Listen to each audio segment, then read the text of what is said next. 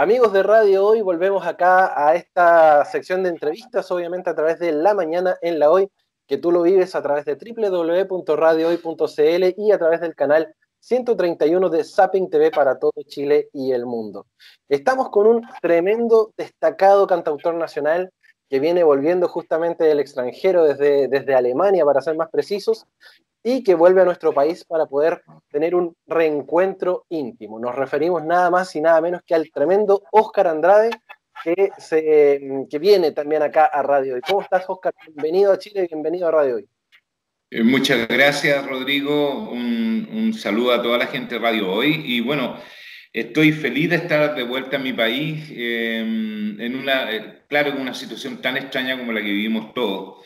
Eh, yo llegué el año pasado a Chile, pero justo llegué antes del estallido social, entonces quedé con el molde hecho, venía a hacer giras, actividades de Arica, Punta Arenas, muy entusiasmado, y nos pilla esto que, que de alguna manera alteró toda la, la, normalidad, y después viene el virus, entonces estoy que corto las winchas ya de poder entregar la música, subir al escenario, eh, estar con el público, recién estamos conversando, ahora se hacen los streaming, la nueva tecnología, que en el fondo como, como un concierto con preservativo, una cosa así, para, para aislarnos lo más posible y no dejar de percibir lo hermoso de la música. Así es. Oye, cuéntame acerca de, este, de, este, de esta vuelta a Chile, ¿no? Porque también tienes la posibilidad de estar viviendo en España, tener justamente esta, esta, esta visión de lo que es la música tanto allá como acá. ¿Cómo, cómo te ha tocado vivir eh, esta, este proceso también? Bueno, eh, como te dije, yo llegué a, a, a Chile, venía a hacer, eh, antes de, de, hacer la gira y todo, eh, yo venía a, a, reunirme con mi familia más que nada a estar con mis nietas, a conocerlas. Eh, tenían ya cuatro años, la más chiquitita, y, no quería perderme lo que me perdí con mis hijos, que en el fondo me perdí una buena parte de su, de su evolución. Y, y bueno, eh, vine a hacer vida familiar, estuve en Talca y allá me pilló todo el asunto del estallido social. Y después me fui a la cordillera, a, un, a una cabaña eh, porque a mí me cuesta, no, no puedo vivir en, normalmente en una ciudad con vecinos, con, con casas cerca de otras personas, porque mis ensayos son muy bulliciosos, entonces, y muy fanáticos. De repente he llegado a grabar hasta 180 versiones del mismo tema cantándola durante toda una noche. Así de fanático soy en cuanto a la perfección, pista por pista. Entonces, ¿quién me soporta en una ciudad así? ¿Ya? Y también estoy solo, yo creo que por la misma razón, o sea, prefiero aislarme. El ideal es estar al lado de mi estudio, estar al lado de mi guitarra, estar al lado de mis cosas. Entonces, eh, me voy a aislar a cabañas o a parcelas. Así que... Mm, y en, y en ese sentido, eh, ¿cómo fue vivir dos décadas también en Alemania? Porque dentro de este contexto que tú dices de, de tener que estar aislado, ¿cómo, ¿cómo, lo tuviste que hacer también allá en, en, en, tierras teutonas? Mira, fueron casi tres, casi tres décadas. El asunto es que el, el comienzo fue muy, muy, muy duro, por razones obvias, el idioma, no lo dominaba, eh, tuve que estar hablando inglés casi los tres primeros años, hasta que comencé a hablar alemán, y los mismos alemanes te dicen que cuando tú ya comienzas a soñar en alemán, ahí ya el idioma está impregnado en ti. ¿Y qué es lo que hay que lograr? O sea, la reacción instantánea. O sea, no hay que pensar para decir, Vorsicht, cuidado, por ejemplo, ya que ahora sale natural. Pero ese proceso yo quería ir a Inglaterra. Yo tenía la idea de pasar por Alemania, llegar a Inglaterra, que es como para mí la meca del rock y del pop y de todo lo que hay. Pero me di cuenta que la, la parte cultural y de protección a los artistas y a los músicos está mucho más desarrollada en Alemania que en Inglaterra. Y realmente es un país maravilloso para los artistas. Entonces, tú puedes vivir de la música sin ser una estrella, sin ser famoso. Hay circuitos por toda Alemania en donde uno se da vuelta y excelentes teatros y excelente público. Entonces, eh, me quedé más, mucho más tiempo del que pensaba y ese aislamiento de ver a Chile a la distancia me permitió ir viendo cosas que muchas veces cuando tú estás dentro de Chile no alcanzas a ver. La montaña dice que se ve mejor, se ve completa desde lejos. Entonces, em, tuve un proceso, llegué a una ciudad maravillosa, llena de artistas que se llama Weimar. entré a estudiar canto clásico seis años en la Franz Liszt Hochschule für Musik de Weimar, que es una de las escuelas más importantes de Europa y mm, tuve muy buena experiencia de conocer gente muy singular como pueden ser grandes artistas. Em, eh, eh, conocí a Falsenke, un guitarrista maravilloso con el cual hicimos desde la luz y estuvimos 12 años tocando por todos lados. Em, llevé varias veces a Raúl Aliaga, el percusionista del grupo Congreso, que tocaba ya conmigo desde el inicio de mi carrera. Fue como 6, 7 veces a Alemania a acompañarme en giras, en grabaciones y mm, con experiencias maravillosas porque hay un trato hacia los artistas muy notable. Em, el artista en Alemania tiene un, un, grado tan o más alto que un doctor, que un arquitecto, que un ingeniero, eh, cosa que no sucede en nuestro país, pero también se le exige más, se le exige cultura, especialización, profundización. Em, eh, eh, estudios también. Yo me dediqué eh, en esa ciudad que es muy cultural, es la raíz cultural más profunda de Alemania llegué ahí por una casualidad del destino, yo no sabía dónde llegaba. Era una ciudad, es una ciudad con 64 mil habitantes que han vivido ahí Goethe, Schiller, Schopenhauer, Nietzsche, Kandinsky, Albert Schweitzer, Germán Hess, Bach, Wagner, Rudolf Steiner, una serie de gente impresionante, el verdadero genio de la historia de la humanidad.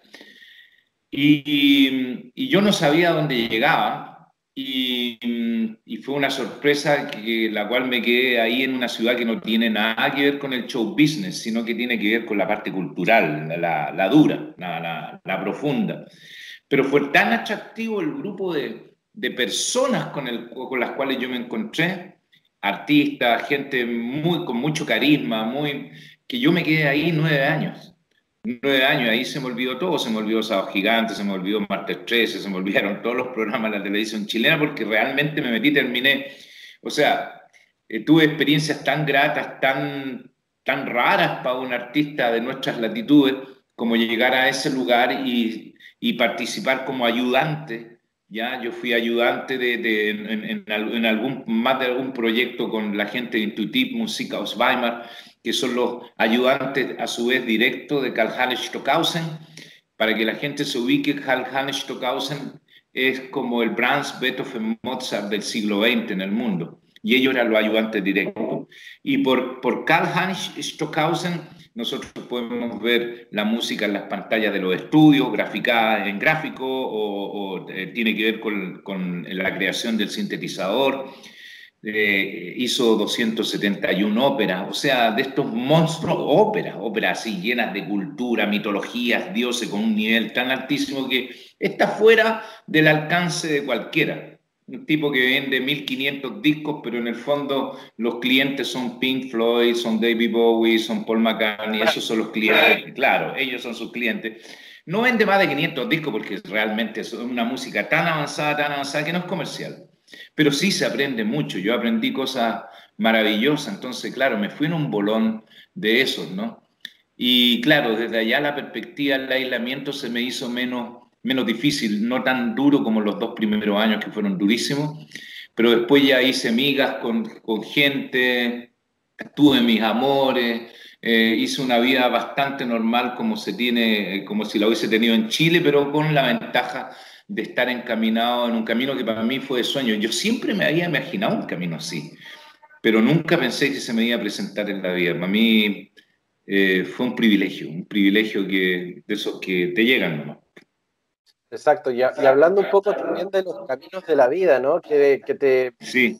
a tirar acá a, a, Chile y justamente este reencuentro íntimo que va a ser este, este show eh, online, como, tú bien decías, este show con preservativo para cuidar justamente eh, la, integridad de las personas ante el tema de la pandemia.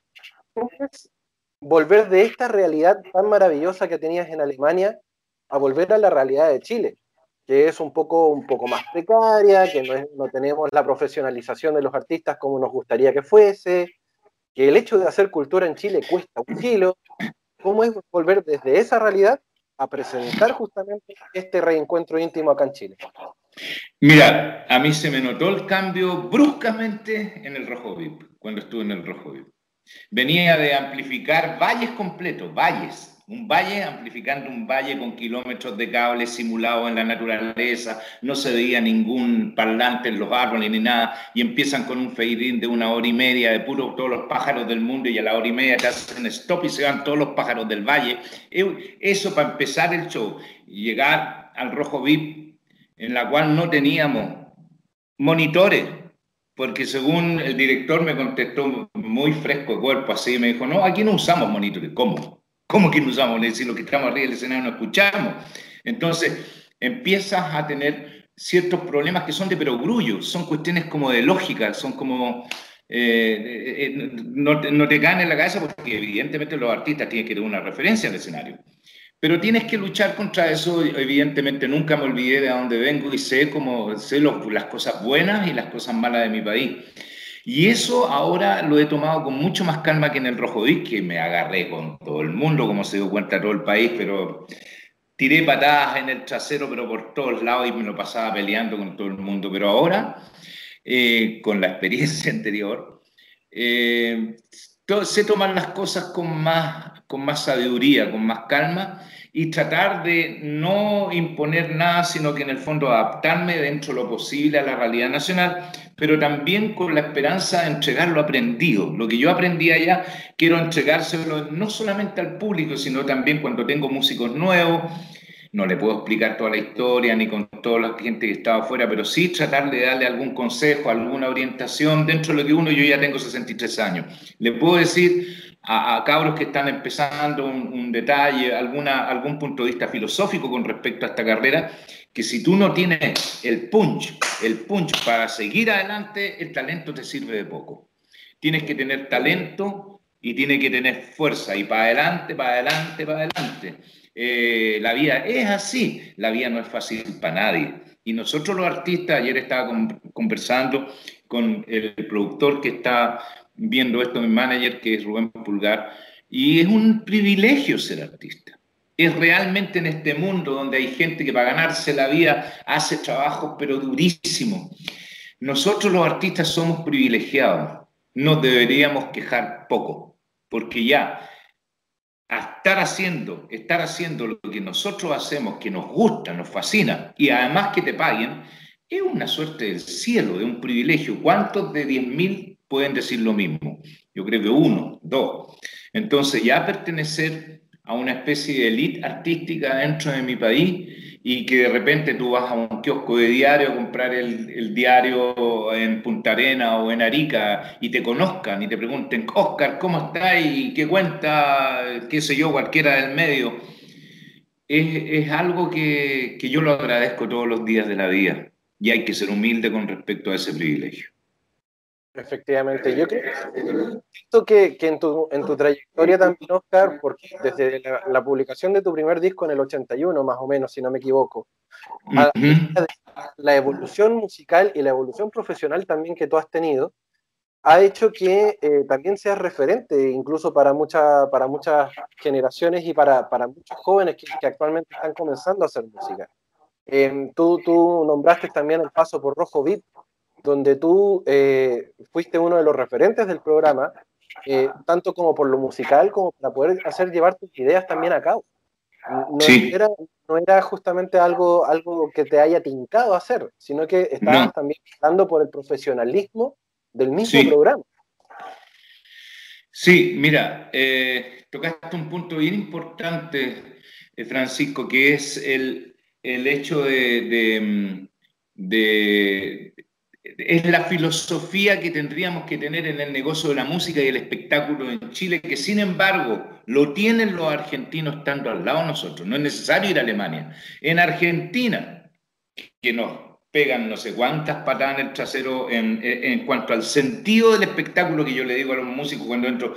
A nosotros nos falta sentido del espectáculo, que es distinto tocar un bajo, tocar, una, tocar guitarra, tocar piano, bien tú puedes tocar para ti, pero en el fondo no nos tenemos que olvidar que nosotros nos debemos a un público y estamos tocando para ellos. Y que el arte, sin la recepción del público, es la mitad nomás. Mm. El arte es completo cuando llega a un público y el público hace un feedback contigo. Eh, entonces, eh, eh, eso es, tiene todo que ver con una cuestión filosófica que parte desde el principio. Una cuestión muy divertida que yo me di cuenta en Alemania es que a pesar de que los alemanes son los que han inventado una serie de cosas tecnológicas y son los que hacen las máquinas, hacen los Neumann, los micrófonos Neumann, hacen las mejores máquinas de sonido, y no comienzan, porque yo me doy cuenta que aquí comienzan, mira, tengo esta Rheinband, tengo esta marca, tengo esta otra, tengo cuando hablas con un sonidista.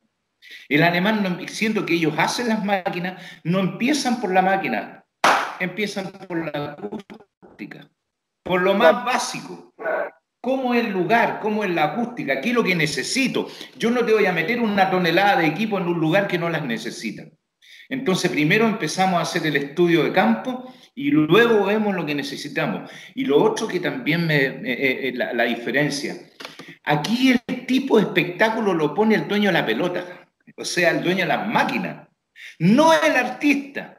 Y es el artista el que debe decir, necesito estas luces, necesito este efecto, porque yo tengo un diseño de espectáculo. Cuando tú, claro, ahí el, artista empieza a quedar cojo y subdesarrollado. Porque cuando llega está todo listo, entonces, ¿qué tengo que hacer yo si ya las luces las pusieron? ¿Y cómo las pusieron? ¿Cómo se le ocurrió al dueño de la pelota? Que no es artista, el que tiene las máquinas nomás. Pero él, hace la, claro, yo aquí veo que muestran tecnología, muestran las luces, eh, no, no, no, muestran no muestran iluminación, muestran el foco.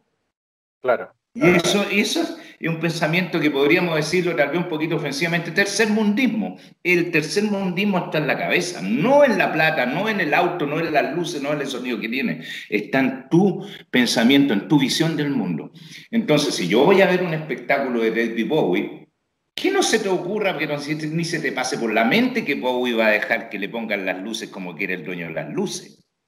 Es Bowie el que diseña sus luces porque en un momento va a mirar hacia allá y va a explotar un, va a explotar un sol al lado de Bowie y el traje que tiene Bowie tiene que ver con el sol que va a explotar. Entonces él es su diseñador, es su iluminador el que tiene que decidir cómo van las cosas puestas en escena. Sin embargo, aquí las cosas las pone el que tiene la plata, el que tiene las máquinas. Y, y con eso no permiten que haya un desarrollo del espectáculo porque el artista tiene bien poco que tocar. Exacto, te encuentro, te encuentro mucha razón porque acá en Chile lamentablemente el, subdesarrollo, como tú dices bien, eh, en, la escena musical, en la escena cultural, y claro, acá en Argentina, a, la vuelta de la esquina, nos, llevan años luz de diferencia y estamos en el, mismo continente, estamos ahí mismo. Y, y, hay un tema de cultura, es un tema de pensamiento a la larga, el hecho de, de no querer explotar porque es que la música no vende, es que la cultura no vende. Y al contrario, todo es música, todo es cultura a la larga, si es que uno se pone a pensar fríamente. Sí. Sin los músicos, sin la cultura, nosotros seríamos mucho menos desarrollados de lo que somos ahora. Exacto. Ahora, hay épocas en todas las civilizaciones, hay épocas de alta y de baja cultura. ¿Ya? La gente, por ejemplo, que era el antiguo Egipto, no es la misma que hoy día habita Egipto, no es la misma gente. Eh, eh, eh, Egipto pasó por una época de alta cultura y después ahora se podría decir que está pasando una época de baja cultura en relación a ellos mismos hace tantos miles de años. Entonces hay que... Hay un, hay un ejemplo muy increíble que sucedió en Weimar después de la Segunda Guerra Mundial, cuando, después de la Primera Guerra Mundial, cuando estaba todo por los suelos y la industria alemana estaba en quiebra. Y cuando el gobierno se da cuenta que la industria alemana está en quiebra, no llama al Luxig, no llama a Piñera, no llama a los millonarios, llama a un grupo de artistas, Kandinsky, Porclé, eh, Gropius, que son artistas de verdad, y le dice, caballeros, la industria alemana está por los suelos, ¿qué hacemos? Le preguntó a los creadores no al que tenía el billete, sino que al que tenía la idea. al que creaba una nueva eh, realidad. Y se dieron cuenta que los muebles, el diseño arquitectónico que en ese tiempo imperaba en el mundo era impráctico. Si bien es cierto, era hermoso, los muebles normandos con rococó y una serie de cosas, eran imprácticos en una vida que cada vez se hacía más industrial y que cada vez la gente tenía menos tiempo como para poder estar arreglando la casa. Y crearon los closets, simplificaron el mobiliario, simplificaron la arquitectura, le dieron líneas simples y hoy día todo el mundo tiene Bauhaus, que nació en Weimar, la ciudad donde viví. Nació en Weimar, fue la primera casa Bauhaus y ahí se reunieron. Y el Bauhaus, que el estilo arquitectónico que hoy día predomina, que son las líneas rectas, simples, abarcan los edificios, los muebles, el mobiliario, no hay ningún rococó, fácil de transportar. Antes yo, que hijo de entrenador de fútbol, me cambié muchas veces de casa por los contratos de mi padre y teníamos que subir unos sofás pesadísimos, unos roperos que te cuento, entre seis hombres subiendo el ropero a un camión. Se evitó todo eso ya, ya no es así el mobiliario. Y Sodimac, por ejemplo, no quiero hacer publicidad, pero por ejemplo tiene el símbolo del Bauhaus, el, el, el, de la construcción. Bau es construcción, Haus es casa. ¿Cómo construir la casa? Bauhaus. Entonces, eh, ellos hicieron esas líneas como simbología de la filosofía del movimiento Bauhaus, eh, unas líneas rectas, simples, con azul, con amarillo, con blanco, con rojo. Eh, esas son el símbolo del Bauhaus que lo usa la, la empresa esta. Pero bueno, eso es lo que puede hacer un artista en la creación. El artista obligatoriamente, por una cuestión de denominarse artista, tiene que saber mucho de historia, tiene que tener una cultura muy profunda. Lo que sabe, para mí cultura es tener ideas. Si tú eres un agricultor, tienes ideas del campo, tú sabes algo, tienes idea de cómo se planta una cebolla, todo eso. Eso es cultura, tener ideas de. Entonces, llaman a los que entienden, y los que entienden lograron que Alemania se fuera a un viaje después del inventito del Bauhaus, recuperó la economía y se fue con una locomotora para arriba, sí, evidente, pero es la idea, no el tipo de la plata, no el tipo que logró hacer plata, claro, él puede saber hacer plata, pero él no es necesariamente un dios que sepa de todo. Exacto. Querido Oscar, con respecto, volviendo un poco a lo que es este reencuentro íntimo también, eh, ¿qué podemos esperar para este primer show online donde, justamente la gente ya está comenzando a buscar sus entradas también a través de Passline, si no me equivoco es el, lugar de encuentro para poder eh, hacer la, compra de las entradas? ¿Y qué podemos esperar de este, este reencuentro íntimo? Mira, eh, preguntamos en el equipo el otro día qué canciones quisiera la gente escuchar en este reencuentro. Y yo me llevo una sorpresa grata para mí como compositor de que yo pensé, ya van a pedir la tregua, van a pedir noticiero crónico. Pero me empezaron a pedir el largo tren del terror, el libertad, el pan y circo, algo espacial, canciones que yo no pensé que estaban en el inconsciente o en el subconsciente de la gente, de por lo menos de los 35, 30 para arriba. Pero me, fue muy grato eh, ver que la gente tenía un amplio conocimiento de las otras canciones a pesar de no ser tocadas en la radio.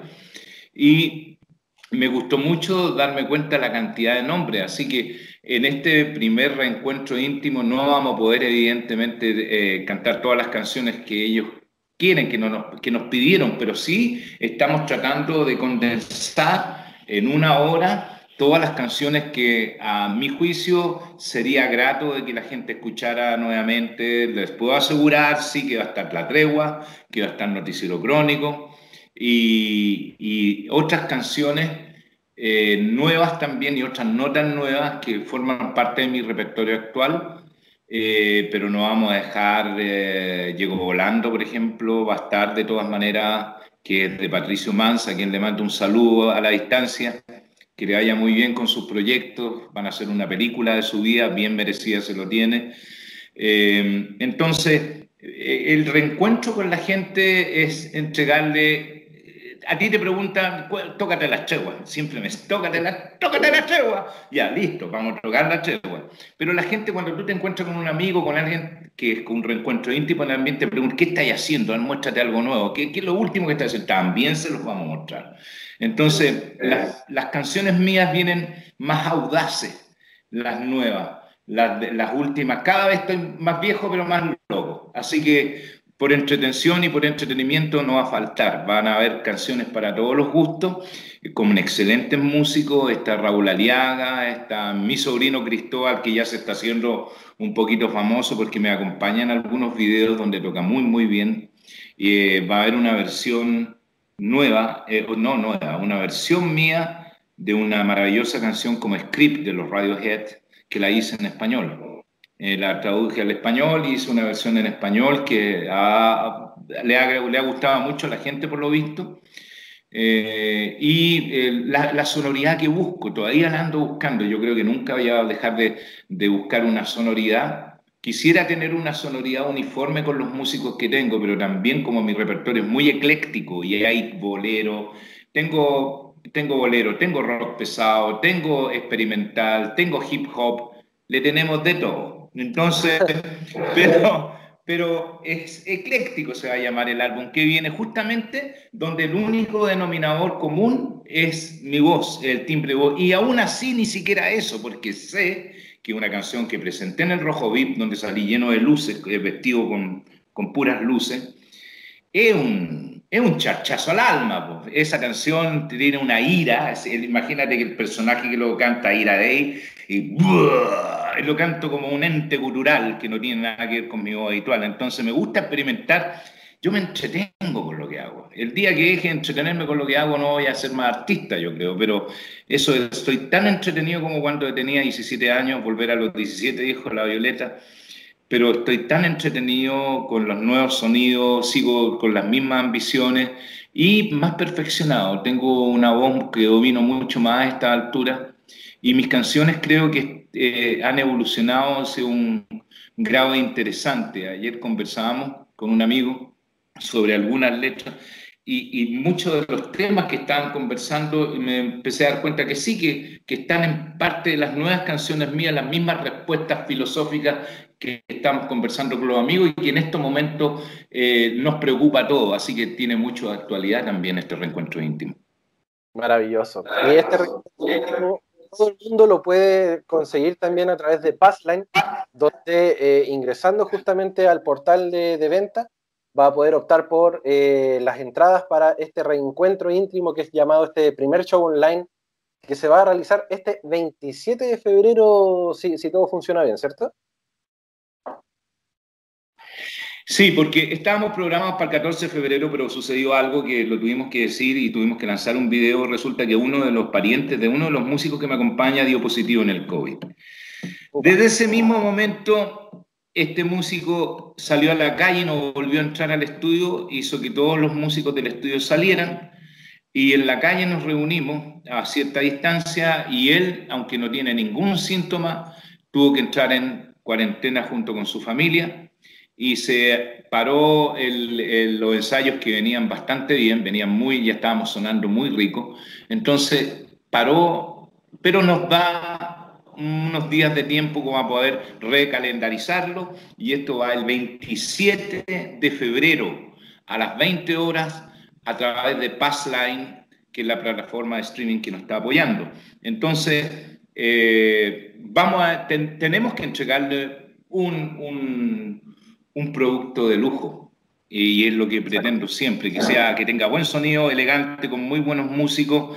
Y espero, me, estoy, me he preparado para ello, para estar entregando lo mejor de mí. Sin duda, Oscar, porque nosotros que, seguimos la carrera musical, tanto tuya, desde, desde años a, eh, gracias a nuestros padres, a generaciones anteriores a nosotros, y que también reconocemos al artista chileno, sabemos que tu, tu, tu puesta en escena va a ser de lo del altísimo nivel que, ya nos tienes acostumbrados y que también nos vienes comentando. Así que, en primer lugar, te queremos agradecer el hecho de haber podido estar con nosotros el día de hoy, haciéndote esta ventana dentro de, este, este, tiempo tan extraño que estamos viviendo. Sí. que, mm, ni al mejor, que ni al mejor compositor, ni al mejor escritor de ciencia ficción se le habría ocurrido. Sí, Exacto. Ya, Rodrigo. Muchas gracias por esto. Y bueno, vamos a estar atentos a, lo que se viene y vamos a estar atentos también al 27 para, para ver cómo sale todo en este reencuentro íntimo.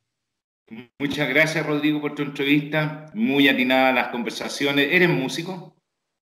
Eh, no, pero me gusta mucho la música. De hecho, soy batero por, afición.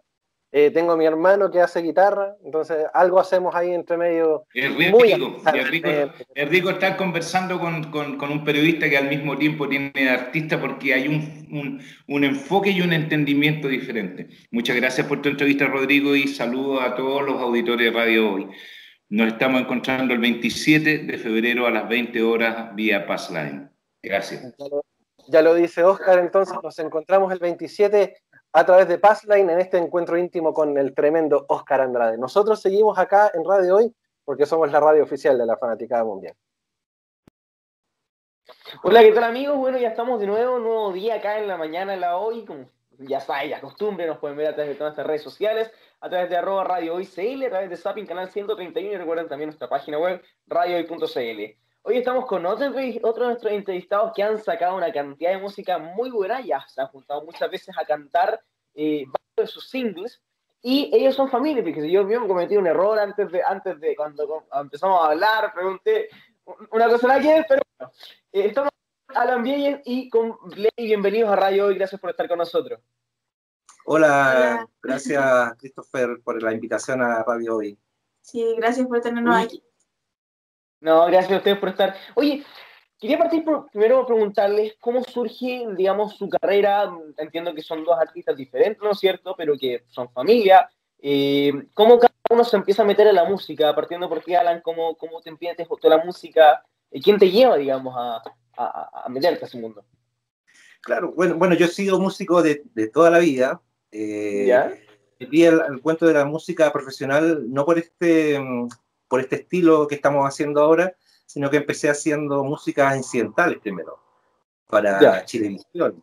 Entonces, empecé a hacer música para series, teleseries, eh, algunos spots también por ahí. Entonces, me metí en ese mundo porque, bueno, trabajé muchos años en Chilevisión y ahí se dieron las cosas como para hacer música incidental, porque conocí a un productor musical de, que estaba a cargo de, la, de las músicas de ese canal. Entonces, me empecé a meter en ese mundo mm. y yo nunca pensé que me iba a meter en eso. Así que, bueno, de esos trabajé como, alrededor de cuatro años, saqué dos, tengo dos discos de música incidental en las plataformas y le, fue bien, bastante bien a, ese, estilo o ese género de música. Y bueno, después de eso, bueno, siempre he hecho música de estilo pop rock y es lo que estamos haciendo ahora. Entonces, bueno, siempre quería sacar algo profesional con respecto a ese estilo y bueno, sacamos el pasado el, primer single que se, que se llamó, se llama Ya no puedo esperar, que, que cantó Play también ahí, y le fue bastante bien a la canción. Hemos tenido hartas visitas, así que bien, y ahora, bueno, estamos presentando el, este segundo single, que lo sacamos hace dos semanas, el ciento, y estamos contentos porque el videoclip está bonito, bueno, las, las, dos singles han tenido videoclip de bastante buena calidad, de buena factura, tenemos un buen amigo de, que, es director, el José Miguel Zúñiga, que nos ayudó en, las dos oportunidades, así que estamos en eso ahora, promocionando este último single. Por mi parte, yo soy artista gente. Yo nací junto con la música que él le impulsó desde el Ya no puedo esperar, ahora con el Siento. Porque yo no tenía una carrera artística como tal, sino que era más de temas de los covers. Es un mm, totalmente empezando por MySpace en esos tiempos, hasta después SoundCloud y ahora ya con, con todas las redes que uno puede tener, Instagram, Facebook. MySpace me imagino que igual se sigue ocupando, o sea, yo el otro día conocí una que era como sí. algo con banda, y MySpace sigue usándose, según tengo entendido. Ahora está renaciendo, parece, por alguna razón. sí, claro. Oye, Alan, ¿y cómo, me gustaría volver a ti, por ejemplo, cómo, cómo ¿Cómo te empezaste a meter en esto de las y la música incidental? ¿Te contactaron? ¿Te metieron a, eso? O, contactos de la vida te terminaron llevando a eso? Claro, no, como tú dices, contactos de la vida y, por trabajo, como yo trabajaba en Chilevisión, eh, conocí a este productor musical que estaba a cargo de las teleseries. Entonces él sabía que yo era músico, le dieron algunas referencias. Y bueno, hablé con él y me dijo si yo estaba interesado en, en, hacer músicas incidentales para una, sobre todo para una teleserie que recién estaba saliendo en esos años como fue como el 2015, 2016, por ahí. Mm. Así que, claro, era un mundo que yo no conocía, pero yo dije, no, no, lo puedo hacer, ¿por qué no? Así que, bueno, él me mostró el piso y me dijo, esta es la temática de, la teleserie, y y, y, mándame, ándame enviándome propuestas y cosas así de, música. Así que así fue, pues, y empecé a hacer cosas, eh, empecé a mandar mucha música, le, gustaba ganar mis, mis, temas, y en esa teleserie quedaron como seis o siete temas de, de, mi autoría en esa teleserie. Y después como que me empezó a gustar el, el mundo de la música incidental, y empecé a hacer muchas más cosas también, pues, para otras cosas, para series, eh, algunos spots también. Eh, también. y sumé tanto material, bueno, que la primera, en los primeros dos años, bueno, saqué el primer disco que se llama Accidentales, que se llama Accidentales. Eh, bueno, y después seguí haciendo eso y saqué otro disco también que se llama Accidentales 2. Eh, se llama Accidentales porque llegué de forma accidental a hacer música de este género, ¿cachai? Mm, eso fue, digamos, y que bien el nombre. Realizado también, así que, y espero retomarlo más adelante. No, claro, claro, sobre todo este tipo de música, que imagino que es la música con la que, con la que comenzaste, ¿no es cierto? Que al final como que fuiste creciendo mucho como artista y fue la que te ayudó a llegar el día de hoy a lo que eres como Alan Ville, ¿no es cierto? Como que está metido en las plataformas y todo el tema, esta música que han, que han sacado. Claro, también me sirvió como darme un poquito más conocido como compositor, y claro, y ahí ya tener ya como un piso como, como para ya hacer algo más personal mío que los estilos de, de, música que estamos haciendo ahora. Claro. Mira, qué rico. Uy, hablábamos antes, eh, yo les había preguntado si eran, si eran pareja, algo así, nada que ver totalmente lo que decíamos al comienzo, pero son familia, ¿cierto? Son, eh, eh, creo que era hija de tu sobrina, ¿cierto, Blake? Soy hija de la, la esposa de, de, de la esposa. Ah, ya, ok, súper. Oye, ¿y cómo ha sido esto, por ejemplo? Imaginamos, o sea, como decíamos, ambos tienen carreras como, digamos, paralelas, cada, uno por su lado, digamos, pero tú estás comenzando, ¿no cierto, Play? Pero ustedes viven juntos, entonces, por ejemplo, eh, ¿cómo ha sido para ustedes producir música? ¿Cómo fue producir, no sé, siento que fue la última canción que sacaron?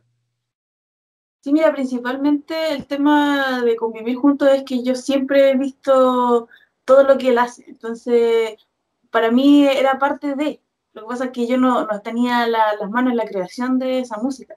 De lo que hablaba anteriormente, por ejemplo, el tema de los discos incidentales, también ahí estaba mezclando todo. Obviamente, como te digo, no metía mano, pero sí era parte del proceso y lo, lo escuchaba y lo he, lo he seguido desde siempre. la fan número uno claro, de partida él también me ayudaba, por ejemplo, a hacer las bases para mis canciones, para no tener problemas con copyright, o hacíamos versiones nuevas donde él tocaba la, la, guitarra o el piano. Y así eh, fuimos eh, estando juntos en este tema de la música, pero... Y, y bueno, las reuniones familiares también. pero después ya dijo él, ya, yo quiero hacer esto. Y claro, tenía que buscar una voz y en eso aparecí yo. Estaba tan cerca, claro. ¿por qué no? y funcionó claro. Y sobre todo ha funcionado, bueno, ha funcionado muy bien los dos singles que tenemos. Y bueno, y, también con todo este tema de la pandemia nos ha servido, porque como vivimos juntos, o sea, es mucho mejor hacer las cosas. Si hubiéramos estado separados, hubiera sido muy complicado. Sí, totalmente. Mira, qué bueno. Sí, más o menos. Eso.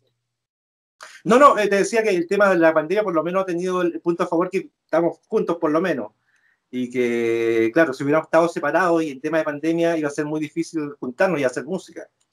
Claro, porque hay que estar buscando grandes documentos eh, o archivos de música o las voces, todo eso. Habría que amarse por aquí, por allá, con plataformas como por ejemplo WeTransfer, donde tú, eh, son archivos muy grandes, entonces hay que, hay que tener cuidado ahí.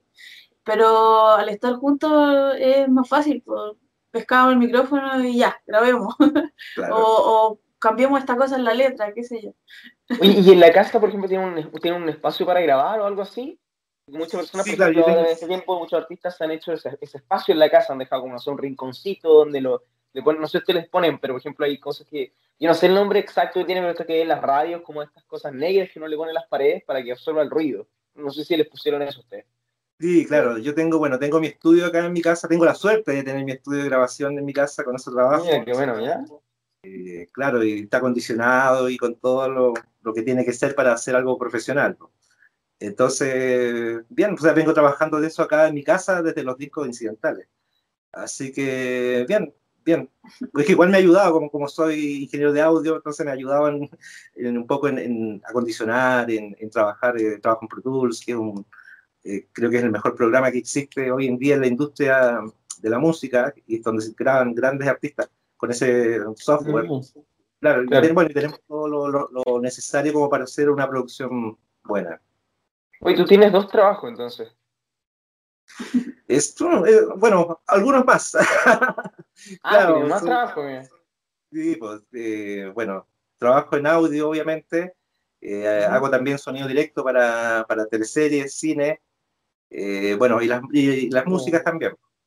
Todo lo que es. Que está, es como el que está detrás de la magia de los sonidos, lo que no escuchamos la música de fondo, algo, todas esas cosas, está ahí, está Alan. Claro, claro, y bueno, como te digo, eh, trabajo en sonido directo, que es, grabar sonido eh, eh, en escenas de, cine, de teleserie, meter el microfonito, estar ahí mm. Ese es mi, otro trabajo que hago. Bueno. Que súper que entretenido. Oye, ¿tú, Ley, también tienes otro trabajo o por ahora estás dedicando solamente a la música? Claro. todo este tema a mí artístico fue mi segundo, mi segundo plan, mi plan B. Por eso el nombre que tengo yo, de Play. Porque se reproduce un segundo plan, de Play y Play. Ah, Claro, yo, yo mi primera, mi primera tema es sacar una carrera. Entonces me puse a estudiar ingeniería en comercio internacional. Algo nada que ver con esto. Eso es de lunes a viernes y sábado y domingo yo trabajo en un, en un mall. Soy una dependiente igual, igual los dos tienen entonces días súper, me imagino, días súper exigidos, haciendo muchas cosas, metido sobre todo con la música, y la música también tienes que ponerle mucho tiempo, mucho empeño, eh, porque también no, no, en Chile al menos no, es fácil, yo creo que en ningún lado es, fácil crecer. Claro, pues sí, pues el tema de la música conlleva mucho trabajo, mucha dedicación. Entonces, para hacer las cosas bien hay que dedicarle mucho, pero mucho tiempo. Sobre todo ahora cuando uno tiene que hacer promoción. O sea, gracias a, toda la tecnología que existe ahora, tenemos Facebook e Instagram, por ejemplo, para comunicarnos con los seguidores o para poder mostrar nuestro arte, pero si no tuviéramos eso, estaríamos fritos, sobre todo en pandemia. Claro, la tecnología viene a hacer eh, mucho más cosas de lo que era antiguamente, en otras, décadas, digamos. Imagínate, imagínate, yo me imagino cómo, cómo era antes, cuando efectivamente era mucho más difícil meterte porque estaba la pura radio.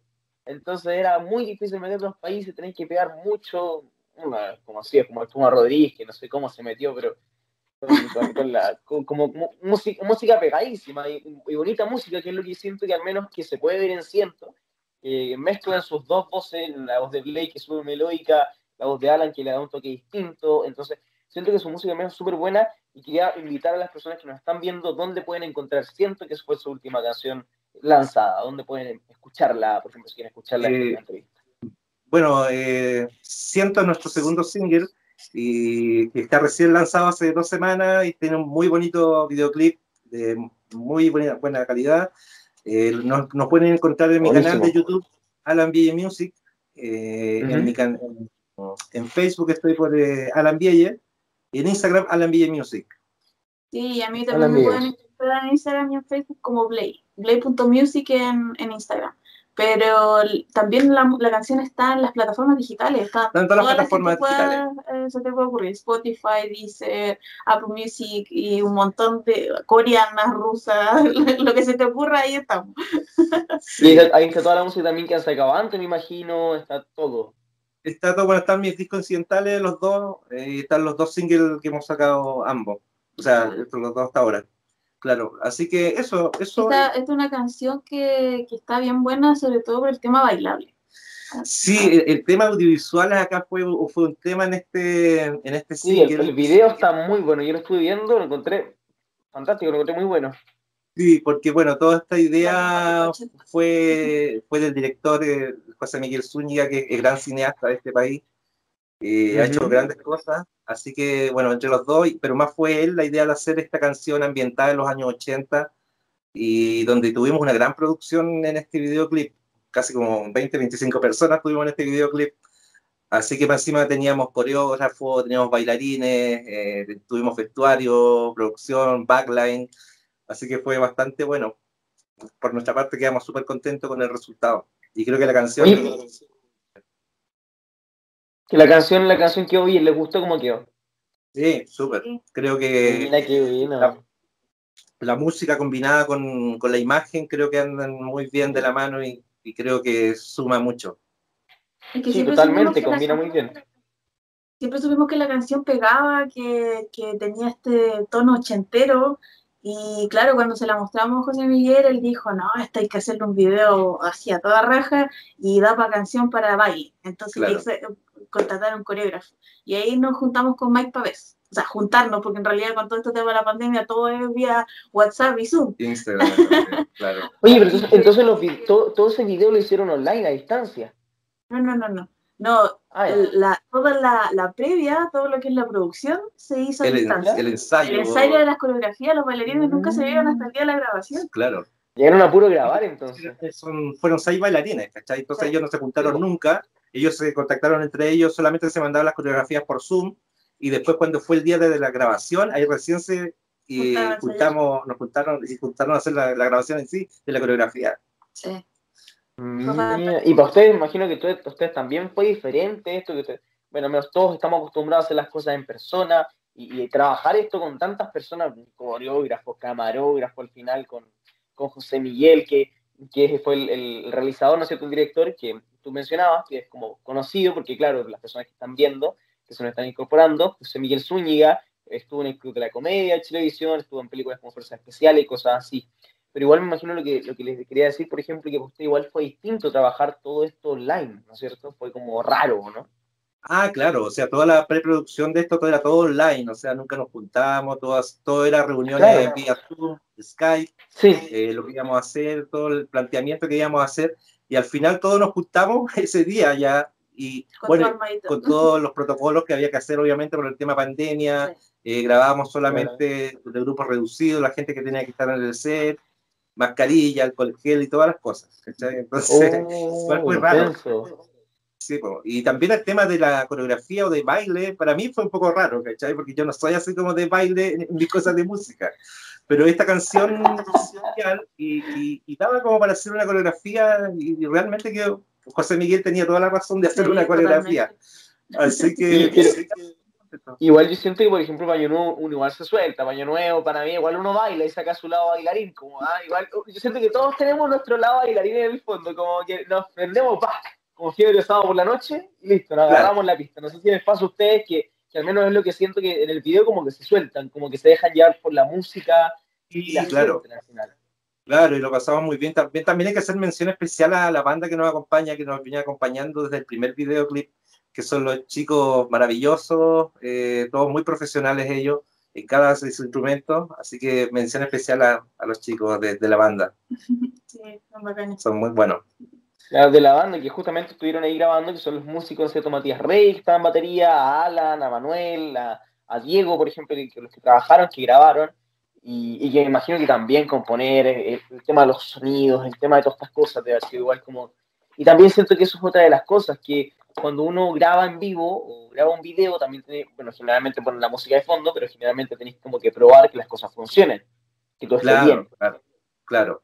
Así que, pero aquí tuvimos igual, eh, bueno, la, la, locación también que nos lo hemos mencionado, que fue la discoteca Fausto, que sí, es una discoteca Fausto. conocida acá en Santiago y, y súper clásica. Sí. Entonces, eh, estuvimos ¿Ustedes han ido a esa discoteca antes o no? No, yo no la conocía. La, ah, me la habían dado de referencia, eh, digamos, por el tema de iluminación, que era bien clásica, entonces era como lo justo que nosotros necesitábamos, como luces de mucho neón y todas esas cosas muy 80.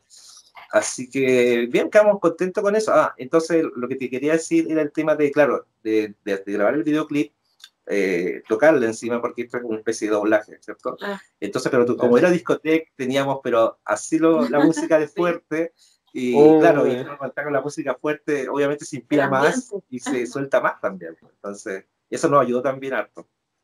Claro, y el, sonido de la discoteca, yo siento que mucho lo echamos de menos, el sonido de, de, de, de fondo cuando está reventando todo, no sé, no sé, ustedes ya imagino que no han podido carretear, ni, ¿son, ¿son de carretear ustedes o no, o no tanto carretear? Pero más de casa, no sí. somos de salir. Ah, ya, más carrete de casa, no tanto de disco. Conversar, ver videos, cantar. Cantar, guitarrear, sí, pero de casa, no somos como de ir a, a discotecas y locales. No, que yo les preguntaba si son de discoteca o algo así, porque por ejemplo también uno, o, o, perdón, de carretear, porque cuando uno carretea siento que a uno le surgen muchas ideas de muchas cosas. por ejemplo, de sobre todo lo que uno le apasiona, cuando empieza a tomar, como que empiezan a fluir las ideas, no sé si les pasa a ustedes. Claro, sí, pero a mí así. ¿Sí? claro, ah, ya. Cuando me tomo unas copitas de vino. ya, bueno, el, vinacho ah, siempre, es útil, siempre apaña todo. Yo, conozco una historia de una, de una persona que que siempre tenía ese secreto, bueno, para llegar, me decía como para llegar a estar bien cuando viejo, y que tomar siempre una copita de vino en las mañanas. No sé si ustedes creen en esas cosas, ¿o sí? ¿No? Bueno, yo no en las mañanas, pero ah, sí, de semana sí, generalmente trabajo harto los fines de semana. Entonces, claro, ahí se inspira más también. Somos, bien nocturnos. Somos bien nocturnos. ah, ya. qué rico. Oye, ¿y en qué están ahora? Alan, por ejemplo, ¿en qué estás ahora? ¿Estás trabajando en canciones? ¿Estás como otros proyectos o, piensas tomarte como una pausa en la carrera? Eh, no, yo, o sea, en este momento estoy 100% dedicado a, lo que es la música. Eh, estamos ahora en la etapa de, de promoción de este single y que obviamente se van a venir más cosas más adelante. No tenemos fecha todavía de, de cómo sacar un tercer single, pero las, canciones ya están, pero falta fecha y trabajarlas. Pero estoy siempre trabajando en esto y, y, todos los proyectos de música que también de repente que me llegan en eso también. Mm, ¿Y, tú, Blay, en qué estás ahora? ¿Estás trabajando más música o, o también o te piensas tomar una pausa también? Bueno, en lo personal, yo estoy lidiando con ser dirigente estudiantil, este, trabajar, distintas cosas. Hago demasiadas cosas que después me estoy quejando porque pero al mismo tiempo ayudándolo a él en el tema de que vamos a grabar voces, ahí dependiendo de la canción que elijamos para que sea nuestro, quizás nuestro tercer single. Ahí, ahí, estamos viendo qué es lo que vamos a hacer, porque todavía no hay nada claro, que hay mucha música, hay mucho material, pero no tenemos claro cuál o qué, qué, vamos a elegir. Claro, estamos como en ese proceso. Mm. Sí. Y bueno, oye, igual es complicado esa vida, o sea, yo creo que la vida universitaria como cuando uno está estudiando, y yo al menos sigo estudiando, y cuando uno mezcla con tantas cosas, sobre todo ser dirigente estudiantil, está trabajando el tiempo igual es súper complicado. ¿Cómo, ¿Cómo, ha sido para ti, por ejemplo, combinar todo esto? aún no entramos a clases, pero, pero ¿tienes como pensado cómo lo vas a hacer? No, mira, si yo ya vengo a un poquito más de seis meses siendo dirigente estudiantil y ah, la verdad igual eh, el, peso, con eso igual, eh, a ver, con el primer single ya estaba haciendo las dos cosas y sí es pesado igual eh, me gusta esto, entonces por eso puedo hacerlo. Yo creo que si uno se lo propone, lo puede lograr. Y también la, el tema de estar encerrado, tú tienes todo aquí, entonces no, no, necesitas estarte moviendo demasiado. Y eso te ayuda a que sea más, más fácil. Y bueno, uno está con la familia y todo, eh, te, da, te da la posibilidad de relajarte, de hacer las cosas desde aquí. Pero sí, o sea, si uno se lo propone, lo logra. Claro, así es. Oye, para las personas que se nos están sumando, estamos hablando con Alan Bies y estamos hablando con Blake, quienes estrenó hace poco su canción de Ciento, que está disponible en todas las plataformas, que la van a poder escuchar en todos, en Spotify, en Deezer, en todos lados. Y, mm, Alan, Blake, ustedes, por ejemplo, igual me imagino que, no sé, en su casa de repente agarran un cuaderno y empiezan a, componer de la nada o, o, o no tienen tanto espacio. Sí, bueno, e, ese tema, bueno, cada compositor tiene su, su esquema o cómo componer. Maña. En el caso mío, para mí siempre surgen las músicas primero, las melodías. Y de ahí, dependiendo hacia el lado que me lleva la, canción, eh, me inspiro en, hacer algún tipo de letra. Pero nunca he trabajado como al revés, hacer una letra y después colocarle música. ¿no? Por lo menos yo no, no, no, no, trabajo así. Otras personas sí, otros colegas lo hacen. Pero a mí me, inspira más primero la música para, como para colocar un tema de, de letra, ¿cachai? Blake, ¿tú compartes lo, de Alan o, no, estás como tan de acuerdo? Sí, mira, en esta canción precisamente nosotros, bueno, él siempre hace todo, es, es muy sequísimo, pero decidí como meterme en editar un poco la letra quizás para que tenga un sentido para mí diferente al de él, porque de hecho la letra de esta canción es un poco más abierta, da la interpretación de la persona que lo escucha. Entonces, claro, tiene que ver con la relación de pareja, que se están separando, pero dependiendo del momento de la canción que tú estés escuchando, puede ser algo distinto para cada persona. Claro, Entonces, lo puede interpretar de diferente manera. Entonces, eso me gusta igual dejar un poquito las letras abiertas, que cada persona que lo escuche lo interprete a su manera. ¿cachai? Y que no sea como un tema así ya cerrado, ¿cachai? Mm, claro, al final es lo que eso es lo rico de la música, siento que uno se nutre de ideas, se nutre como de, de, formas de trabajar. Por ejemplo, ustedes quizá trabajan de forma distinta, eh, los músicos que trabajaron trabajando de otra forma, eso es lo rico de la música, al final uno conoce muchas personas y, y, es lo bacán de trabajar juntos, trabajar en grupo. No sé si les, parece, les parece así, ¿o no? Sí, súper. Esta vez tuvimos la ayuda de, bueno, él siempre trabaja solo, entonces toda la creación de la batería, el bajo, el teclado, todo lo que se te ocurre que se escucha ahí lo toca él. El tema es que esta vez vamos a traer un pro del bajo y Alan, que Alan Echeverría, el que está en el video, es el que hace la línea de bajo de esta canción. Claro, él es muy buena. Claro, lo que pasa que, como bien decía Blay, eh, yo siempre trabajo así, yo, bueno, yo fui baterista muchos años, entonces no me cuesta tocar un ritmo de batería. Y claro, y toda la instrumentación también la hago yo, la grabo acá en mi estudio. pero el del bajo, en esta canción me, me faltaba como algo distinto, sentía como que estaba un poquito cojo, ¿cachai? Entonces llamé al, al Alan, mi tocayo, el, que sale en el video, el bajista, y lo invité a mi estudio para que trabajemos la línea melódica de esta, de esta, de esta canción, en el bajo. Entonces, como él es un seco, eh, quedó pero muy, muy bien, y le dio su toque especial al tono eh, funk, bajo funk, ¿cachai? Con Artus Elap y, y, cosas así. Así que, pero eso quedó, quedó bien, pero casi todas las cosas lo trabajo yo solo, ¿cachai? El primer single lo trabajé 100% solo, o sea, no... Es intenso igual trabajar cosas solo, claro, como, como dice la, la, ley, ¿no es cierto?, y el en la música, que, que es, es, complicado, o sea, o, a veces uno se suelta más, no sé si te gusta más trabajar solo que trabajar como, como, como persona. Eh, mira, a mí particularmente me gusta trabajar más solo, ¿cachai? Igual con otras personas también, pero como de repente ahí como, y tenía como una buena experiencia con, trabajando con personas y de repente hay choque de ideas, entonces de repente, por eso que de repente prefiero como trabajar solo, ¿cachai? Ahora, claro, los temas de mezcla de repente lo, trabajo con otra persona, porque es muy bueno tener otra apreciación también de, otras personas, otros colegas, ¿cachai? Claro, eh, todo eso. Él tiene muy claro el mapa mental de cómo va a ser la canción, entonces cuando lo sacan de ahí como que eh, queda ahí el problema. claro. Pero, trabaja súper bien y es que le gusta. yo nunca había visto una persona que vibrara tanto con la música y que hiciera todo, o sea, era una persona que desde niño sabía qué era lo que quería, entonces como que está muy claro, claro. tiene que seguir. Claro. Y qué rico eso, qué rico cuando uno hace lo que le apasiona, cuando uno hace lo que le gusta y que al final le va bien, que es lo que está pasando con ustedes. Oye, de verdad quiero agradecerles el tiempo acá en radio hoy, quería invitarlos, ¿no es cierto?, nuevamente a que dejemos sus redes sociales donde pueden escuchar eh, la música que están sacando. Siento que fue su último single que está, como digamos, un buen chileno a todo cachete, está, está subido con buen video. De, verdad, yo invito a las personas que vayan a ver el video que está muy bueno.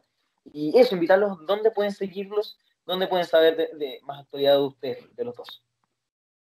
En redes sociales, en Instagram y en Facebook, Alan Vielle como en Instagram, Alan Vielle Music, perdón, en Instagram, eh, Alan Vielle solamente como músico banda en, Facebook. yo como Play.music en Instagram y solo como Play en Facebook. Y lo más importante de todo, el video, vayan a Alan Vielle Music en YouTube, y ven el video que está buenísimo. Y bueno, pueden ver también el Ya no puedo esperar, que ahí tiene más de 10.000 visitas. anda por ahí, no sé. Anda por ahí, sí, creo que 8.000, perdón. Que aprovechen, de, que aprovechen de ver todo nomás. Y también la versión este, acústica que hicimos, que es más casero. Ya no puedo esperar. ya no puedo esperar, sí. sí. Pero principalmente el 5K. Y cine digital en formato. Sí, formato digital. Iba súper bien, claro. Oye, para la gente que se confunde cómo se escribe VIE, se escribe VIE con V, VIE con dos L. Ya, igualmente claro, con, do, con doble L, de corta y doble L. Claro. Aquí abajo de todas formas aparece, ¿no es cierto?, eh, el nombre de los dos. Y, nada, pues muchas gracias de verdad por estar con nosotros. Eh, fue súper buena onda. Y nosotros vamos a una pausa. Ya volvemos acá en Radio Hoy. No te despegues de tu sintonía. Bueno, amigos, ya estamos de vuelta acá en la mañana en la hoy. Ya saben cómo es la costumbre esto de día de entrevista, donde ustedes se les pasa volando la mañana, me imagino. Recuerden que esto es muy tempranito, pueden acompañar un café, un tecito, un desayuno, y en muchos países también que nos ven seguramente lo acompañan con un almuerzo o algo. Hoy estamos también con otro algo súper importante, algo sobre el mundo laboral para todos estos jóvenes de 18 a 24 años, 17 a 24 años, digo, perdón, que, que buscan acercarse al mundo laboral, pero tienen la, la, la, la, dificultad de cómo hacerlo y también quieren estudiar y para eso estamos hablando con Francisca de Fundación Forge. Bienvenida Francisca, muchas gracias por estar con nosotros en radio. Hola Cris, muchas gracias por la invitación. Y Francisca, quería partir por algo básico. Ustedes son un programa, ¿no es cierto?, que está desde 2005 prácticamente en Latinoamérica, eh, tienen Fundación Presencia Regional, hablamos de Fundación Forge, y en Chile están desde 2015. ¿Cuál es el propósito de Fundación Forge? ¿Cómo surge? ¿Cómo se mete en Chile? La fundación, como tú bien decías, es una fundación que tiene presencia a nivel regional. Estamos en Argentina, en Uruguay, en Perú, en México y desde el 2015 en Chile. Y la misión de la fundación es facilitar el acceso laboral de jóvenes en Latinoamérica que tengan bajos recursos económicos y que quieran eh, acceder a empleos de calidad. Para ello, la metodología que utilizamos es un, programa de formación eh, donde se desarrollan habilidades socioemocionales, laborales y digitales y que a su vez cuenta con un apoyo y un acompañamiento para la inserción laboral. Claro, y al final buscan acercar a estos jóvenes, ¿no es cierto?, que están con complejidad, con, digamos, con dificultad en encontrar trabajo y dificultades socioeconómicas más que nada. Así es, nosotros hemos ido viendo las dificultades que enfrentan los jóvenes al momento de acceder a un empleo. Sobre todo hemos visto cómo esta situación se ha agravado en el contexto pandémico los jóvenes se han visto fuertemente perjudicados eh, por la, posibilidad de acceder a empleos de, calidad y precisamente lo que buscamos a través de este programa es disminuir esta brecha. Eh, disminuir esta brecha a través de herramientas concretas que les permitan encontrarse con ellos mismos, encontrar sus talentos, sus potencialidades y a partir de eso también ir en búsqueda de ese trabajo donde puedan desarrollarse personal y profesionalmente. Claro, ese trabajo que uno siempre sueña cuando es chico, que siempre busca como estudiar y trabajar, algunas personas tienen que hacerlo prácticamente por, necesidad de plata y eso es súper complicado. Y siento que esto es súper contingente, sobre todo que hace poco se conocieron los resultados PTU, donde muchos ya están viendo las posibilidades de, qué carrera van a estudiar, cómo van a financiar. Y, por esto quería hablar sobre todo una beca, sobre todo una beca de formación online que ustedes están ofreciendo, que entrega herramientas, apoyo, ¿no es cierto?, a quienes necesiten insertarse laboralmente. Quería como pedirte que si podemos hablar un poco de esto. Claro, hoy día estamos invitando a los y las jóvenes que quieran formarse para el trabajo o que quieran trabajar y estudiar para que puedan unirse a nuestro programa de formación. Son 300 becas las que hoy día estamos ofreciendo, eh, hartas becas, en un programa 100% gratuito y 100% online. Tenemos distintos horarios y días en los que los y las jóvenes se pueden inscribir. Eh, este programa parte la semana del 8 de marzo, son 20 semanas iniciales dos veces por semana en la que vamos trabajando y desarrollando estas habilidades que te mencionaba antes. Hacemos también procesos de entrevista laboral simulada, hacemos revisión de currículum, invitamos a las empresas a que participen también del proceso y vayan conociendo y reconociendo a los y las jóvenes del programa para después de estas 20 semanas acompañarlos hasta un año en el proceso de inserción laboral. Entonces al final son muchas becas.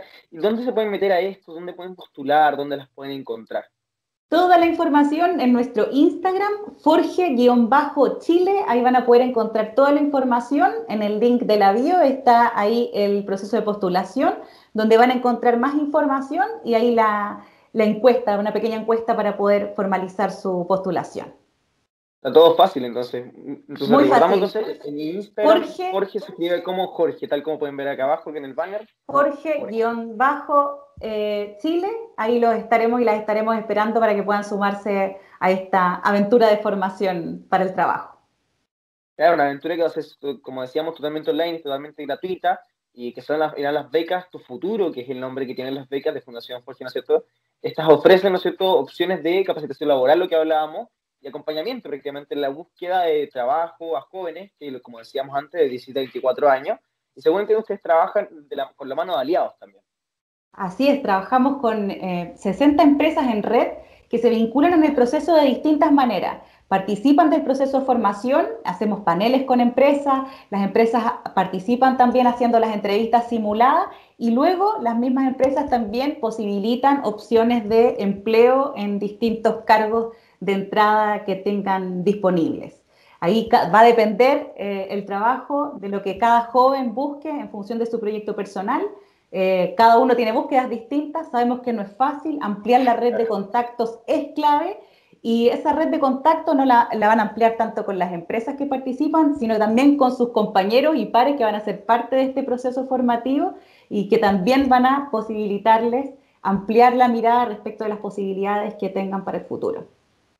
Claro, sobre todo eso, es súper bueno. Quería destacar eso, por ejemplo, porque uno trabaja con muchas empresas, lo que hacen ustedes, y al final tienes muchas opciones, sobre todo para jóvenes, por ejemplo, que no están satisfechos con el resultado de la, de PTU, eh, o bien quienes están en situación de vulnerabilidad económica, necesitan sí o sí optar a un primer empleo eh, para financiar estudios, como decíamos, para cualquier cosa. Entonces, es súper fundamental considerar esto para los que nos están viendo, que están considerando esta opción, que están justamente pensando así como, pucha, ¿dónde saco plata? Listo, Fundación Forge, voy a postular. Entonces, recordamos, Fundación Forge-Chile.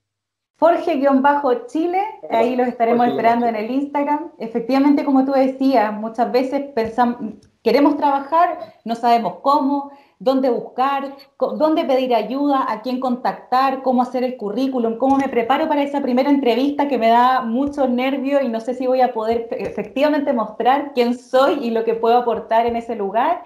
Bueno, la idea es prepararnos y salir ahí protagonistas de ese, proceso con la confianza para poder enfrentar cualquier desafío que se venga en el futuro.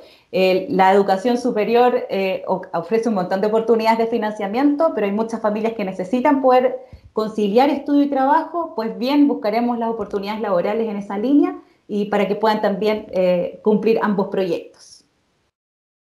Claro, sobre todo esto, sobre todo lo que decías tú, la primera entrevista de trabajo, siento que es una de las que nos pone más nervioso. Uno no sabe qué le van a preguntar, hay tips en internet, pero de todas formas no es como el momento. Y, siento que eso es súper importante, sobre todo que este, este, este proceso, digamos, de que te ayuden a, prepararte para eso es súper bueno. Eh, según también tengo entendido, lo pueden encontrar en la página web de Forge, ¿no? Se llama foundationforge.org slash cursos-virtuales-chile. Ahí también pueden encontrar los cursos, ¿no? Ahí pueden encontrar toda la información, de la información de la fundación, pueden acceder también a, la red de empresas con las que trabajamos y a los testimonios de nuestros egresados y egresadas para que conozcan la experiencia también. Y digo, oye Francisca, ¿y cuáles son algunos de los requisitos para postular este esta, esta beca?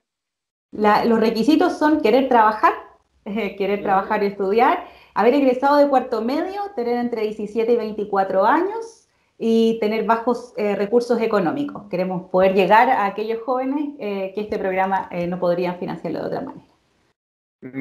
Y también creo que también tienes que pertenecer a la quinta, sexta o a la región metropolitana, ¿o no? Así es, hoy día estamos focalizando en estas tres regiones, región metropolitana, quinta y sexta. Es hoy día donde estamos poniendo los esfuerzos, así es que bienvenidos y bienvenidas todos aquellos jóvenes que quieran eh, trabajar en sus habilidades y sus talentos para potenciarlos aún más. ¿Y, qué van a poder aprender aparte de todo esto de, prepararse para la primera entrevista? Imagino que igual desarrollar sus talentos, ¿no es cierto? Como taller de orientación vocacional, algo así, ¿o no? Así es, vamos trabajando, es, un, tenemos como un circuito de, formación donde ellos van pasando ah, por distintos, distintos niveles y donde vamos trabajando distintas competencias y habilidades. Eh, que están vinculadas al mundo del trabajo y a las trayectorias postescolares en general que los jóvenes, las jóvenes puedan escoger, ¿no? Eh, vamos trabajando temas de comunicación, vamos trabajando temas de trabajo en equipo, vamos haciendo preparación para el trabajo, vamos trabajando autoestima, confianza. Lo importante acá es que cada joven pueda reconocer todas sus capacidades, sus potencialidades, así como también sus aspectos de mejora y de esa manera poder enfrentar de mejor manera el proyecto personal que cada uno defina para sí. Claro, y es super, eso es súper importante, sobre todo cuando uno comienza, lo que hemos dicho, cuando uno comienza la etapa laboral, cuando uno empieza como a buscar oportunidades. Y, muchos, muchos, muchos jóvenes, ¿no es cierto? Yo no soy joven, pero muchos cabros, como sea, eh, empiezan desde jóvenes, desde 18 años, muchos empiezan a trabajar antes, lamentablemente, por diferentes motivos. Eh, y este por eso es importante la red de contacto, lo que tú tanto mencionas, que al final son redes que te van a ir abriendo paso a lo largo de tu vida. Por ejemplo, cuando no tienes un trabajo, listo, tienes un amigo que trabaja en tal empresa, que lo conociste cuando tenías como 15 años, 16, y listo, trabaja y te metió.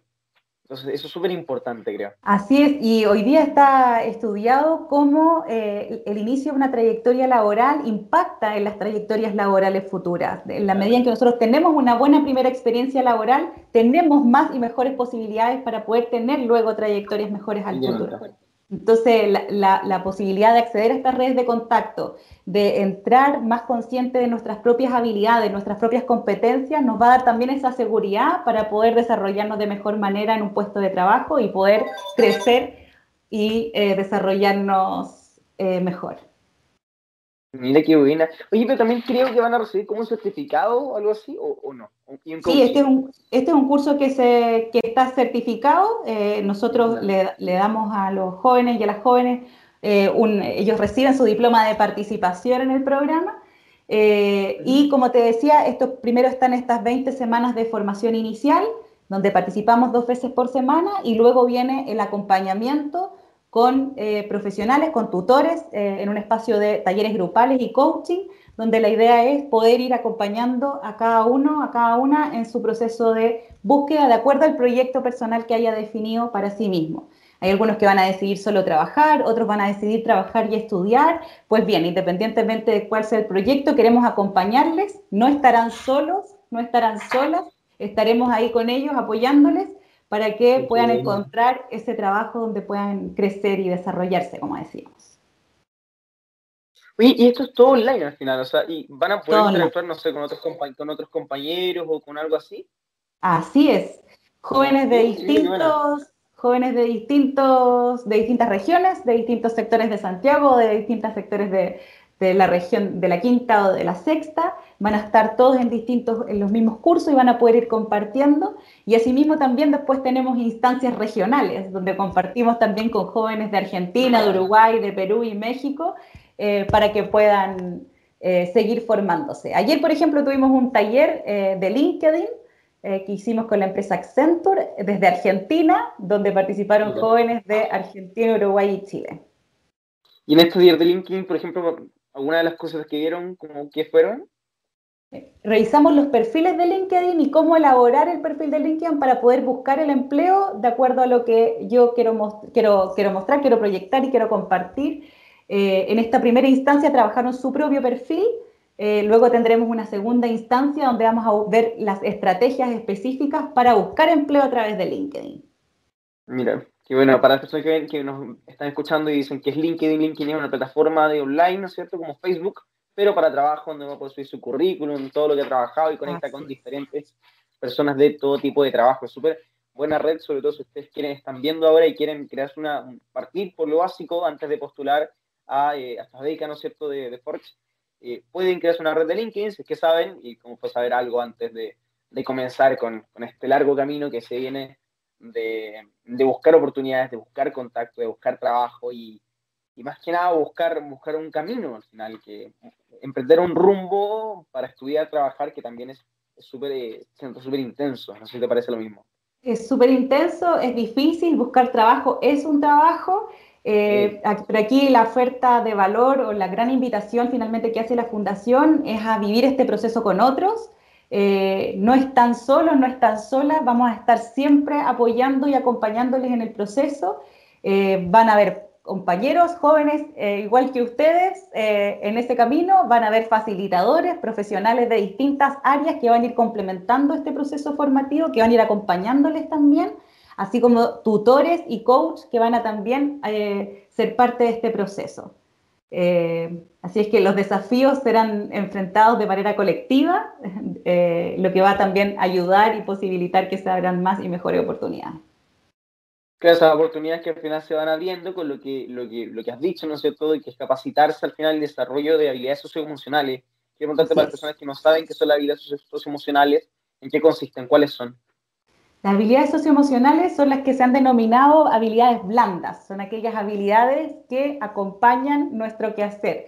No tienen que ver con lo técnico, con la, con la técnica propiamente tal, sino con aquello que acompaña a eso, lo que finalmente también nos diferencia, ¿no?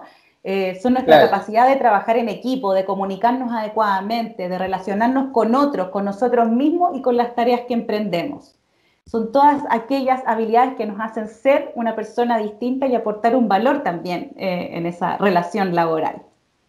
Y lo rico de este tipo de programas, sea online, bueno, todo, todo programa, todo taller, todo, toda beca que la que no postula y se queda, y al final uno conoce muchas personas y se rodea de, como en, todo, como en todo trabajo también, que uno conoce mucha gente con diferentes personalidades, con diferentes formas de ser, Y siento que eso es lo rico de la vida al final, o sea, ir, conociendo diferentes formas de, vivir. Sí, y aprendemos, aprendemos de los otros, los otros aprenden de uno y de esa manera también nos vamos enriqueciendo en un proceso que finalmente no solo te transforma en tus posibilidades laborales, sino también te transforma en otros ámbitos de la vida, que es lo bonito. Cuando uno eh, puede reconocerse sus fortalezas, eh, sus, mejora su autoestima, eh, se posiciona mejor frente a la vida y eso nos impacta en todo lo que nos rodea. Claro, nos impacta en todo sentido, como tú dices. Por ejemplo, ustedes hicieron un sondeo, ¿no es cierto?, el año 2020 a nivel regional, donde ustedes pudieron ver, ¿no es cierto?, que la población más afectada y con mayores dificultades, al final de todo, en torno al desempleo, fueron los jóvenes justamente entre 18 a 24 años, que es el público, que son los jóvenes que están buscando ayudar, y esto es súper es súper complejo, o sea, somos, son la población, digamos, población laboral que puede ser activa, más joven, que es el camino del futuro, y que haya un desempleo tan alto es preocupante. Así es, es una preocupación no solamente en Chile, sino que también en Latinoamérica, y es por lo mismo que la Fundación propone esta alternativa eh, para los jóvenes, como decías tú, de 17 a 24 años que quieran trabajar esta, esta oportunidad les posibilita eh, el recorrer este camino con otros, acompañados, con apoyo siempre, eh, y donde van a poder reconocer sus habilidades y potenciarlas para así encontrar el trabajo que los haga ser más felices. Claro, el trabajo que lo haga más felices. Lo que dices tú, por ejemplo, también está el caso ahora que se me viene a la mente, me acuerdo, que también para los jóvenes es súper complicado porque a uno siempre le piden como experiencia laboral. ¿ya? ¿Dónde trabajaste? Como experiencia, no sé, un año, dos años, tres años, y uno prácticamente está metiéndose al mundo laboral. ¿Y, y cómo, cómo, se trabaja esto en este caso? ¿Y cómo se podría, cómo ven eso en, la, en este curso, en esta beca? ¿Cómo lo pueden, cómo se puede ir haciendo? Es súper interesante eso. Muchas veces también, no, eh, primero hay una cosa como de reconocer aquellas cosas que hacemos en lo cotidiano y que son eh, posibles habilidades que podemos mostrar como para poder hacer un buen trabajo. Eh, muchas veces dice, bueno, soy responsable, sé trabajar en equipo. Bueno, hay muchas cosas que hacemos en lo cotidiano que nos permiten desarrollarnos en esa línea. Ay, claro. ¿Cómo? Sí, sí, te escucho, te escucho súper bien. Esta verdad, Sí. Eh, bueno, lo primero está en reconocer aquellas habilidades que tenemos que pueden eh, servirnos para el trabajo, aquellas cosas cotidianas que de pronto hacemos que hoy día ya son muestras eh, que podemos mostrar, que podemos presentarnos en una, una, alternativa de trabajo para mostrar esa alternativa. Pero por otro lado, también las empresas nos dicen que reconocen a aquellos jóvenes que han pasado por este proceso que se han comprometido con un programa de formación, que por 20 semanas han dedicado un tiempo y un espacio para poder desarrollar estas habilidades tan importantes. Eso a las empresas lo valoran como un momento de formación que aunque no es laboral propiamente tal, sí ha estado trabajando en aquellas habilidades laborales que hoy día las distintas empresas reconocen y valoran en los jóvenes. Por lo tanto, esto permite también eh, mostrar eh, cuando voy a buscar un trabajo eh, que he sido capaz de comprometerme con un proceso, que he participado activamente de distintas instancias formativas y que puedo comprometerme también con este trabajo que me están ofreciendo. Y que ha sido constante también, porque hay que ser constante en este tipo, sobre todo en este tipo de curso. Uno, a uno le ve la asistencia, a uno le ve el compromiso y eso siento que es lo que ve la empresa también. Absolutamente. Además, vamos formando también hábitos. No siempre es fácil y por lo tanto, en la medida en que somos más constantes, que logramos en el fondo ser más responsables en un proceso a través del tiempo, vamos generando hábitos que van quedando instalados en nosotros y nos permiten también después transferirlos a cualquier ámbito de la vida. Súper, entonces es una beca completísima que van a poder trabajar todas sus habilidades. La ofrece, ¿no es cierto?, Fundación eh, Forge, la pueden encontrar en Instagram como Forge-Chile y ahí, ahí mismo está el link, aparece toda la información está todo detallado, estoy viendo aquí el Instagram, está todo, de verdad está muy fácil de encontrar. Entonces, invitadísimo, yo creo, ¿no es cierto?, a, que postulen, a que participen y a que se motiven. Así es, los y las esperamos a todos los y las jóvenes que quieran trabajar y estudiar o trabajar eh, para que se sumen a este programa. Eh, vamos a acompañarles, vamos a, a, celebrar esta incorporación, a esta formación que les va a permitir encontrar la mejor versión de sí mismo para que así puedan eh, concretar sus proyectos. Oye, Francisca, muchas gracias de estar con nosotros acá en Radio Hoy.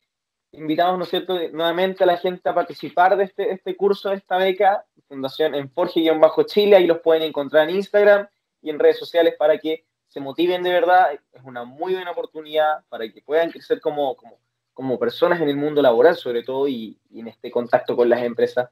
Francisca, muchas gracias por estar con nosotros. Nada, pues gracias a ti, Cris, que les vaya muy bien. Listo. Nosotros nos despedimos ya del matinal. No te despegues de la sintonía de la hoy. Tenemos programación todo el día. Nos vemos. Chao, chao.